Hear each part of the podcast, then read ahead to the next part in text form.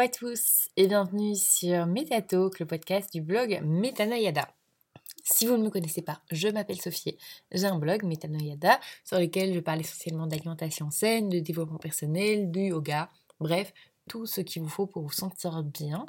Et plus particulièrement aujourd'hui, j'ai envie de vous partager 10 astuces pour créer des smoothies moins sucrés. Alors qui ici n'aime pas les smoothies Franchement, c'est facile à faire, c'est une super manière d'ingérer une tonne de nutriments assez rapidement. Personnellement, c'est le genre de petit déj de 4 heures que j'adore, mais tous les smoothies ne sont pas équivalents. Certains smoothies, plus particulièrement ceux que vous achetez à l'extérieur, sont pleins de sucre additif. Donc la prochaine fois que vous commandez un smoothie, gardez en tête ces options un peu moins sucrées. Et mieux encore, vous pouvez les faire à la maison. La teneur en sucre venant d'un fruit ou non peut facilement faire grimper la note à 50 g de sucre par smoothie. Pour rappel, hein, juste la quantité de sucre qu'on devrait manger par jour est de 25 g. On est au double et il y a d'autres repas dans la journée. Donc essayez ces alternatives pour diminuer le sucre. Première alternative que je peux vous proposer, c'est la courgette.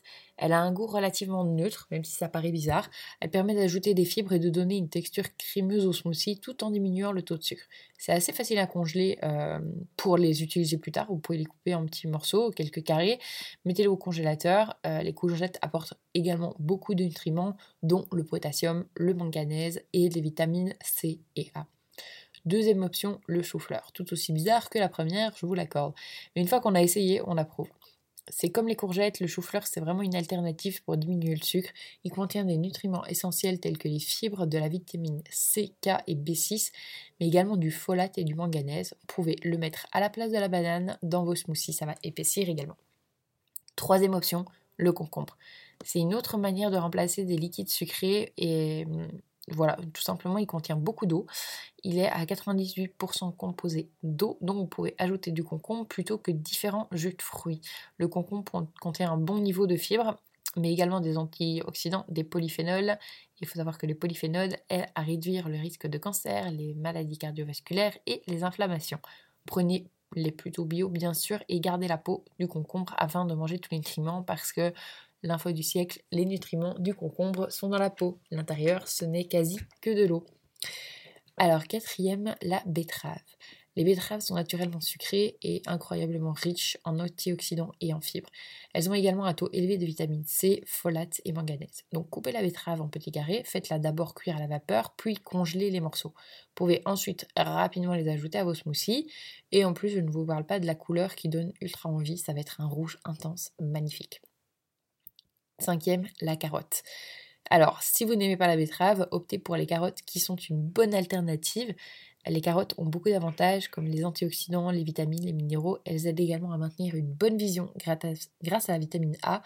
J'aime les faire cuire à la vapeur et les ajouter ensuite dans un smoothie pour ajouter une belle couleur. Sixième, l'avocat. L'avocat euh, ajoute tout d'abord une superbe texture crémeuse au smoothie, mais il apporte également des fibres, des bonnes graisses et des protéines. Euh, il contient également des nutriments essentiels tels que le potassium, euh, le folate et la vitamine K. Septième astuce, bon bah, je vous en ai un petit peu parlé, je vous ai un peu spoilé, mais jetez les jus de fruits. Souvent, on ajoute du jus de fruits pour rendre la texture plus liquide, eh ben c'est une énorme erreur. La seule chose que vous allez faire, c'est ajouter des tonnes de sucre. Donc préférez ajouter simplement de l'eau, du lait de coco ou n'importe quel autre lait végétal. Mettre du lait végétal va permettre d'apporter une texture légèrement crémeuse mais ça apportera beaucoup de saveur et euh, de bonne graisse.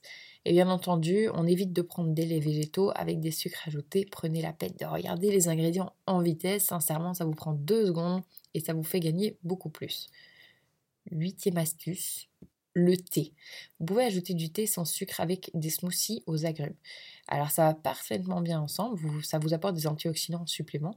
Si vous souhaitez avoir les, antioxydants sans devoir ajouter le thé, prenez simplement une cuillère de thé matcha. Ça vous apportera un peu de caféine, d'antioxydants et d'acides aminés et de la chlorophylle également. J'allais oublier celui-là. Neuvième astuce, il faut gérer l'équilibre des macronutriments. Lorsque vous faites un smoothie, gardez en tête d'apporter 50% de légumes, donc courgettes, avocats, concombres, bref, tous ceux que je vous ai listés. Ajoutez ensuite 20% de bonne graisse et 20% de protéines. Le reste, ce sont les carbohydrates purs, donc sirop d'agave, érable, euh, date. Les fibres, les bonnes graisses et les protéines sont un super combo pour vous maintenir plein et vous nourrir le matin. Dixième astuce, et c'est une option supplémentaire, c'est la cannelle.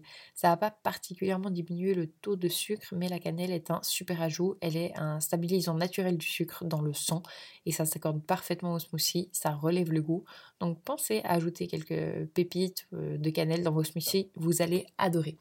Voilà, j'espère que cet épisode vous aura plu. Si c'est le cas, n'hésitez pas, comme d'habitude, à me le faire savoir en vous abonnant, euh, mettant un commentaire, en mettant une petite étoile, ce que vous voulez, n'importe quoi. Je suis toujours preneuse. Et puis moi, ben, je vous dis à la semaine prochaine, très probablement pour un nouvel épisode. Salut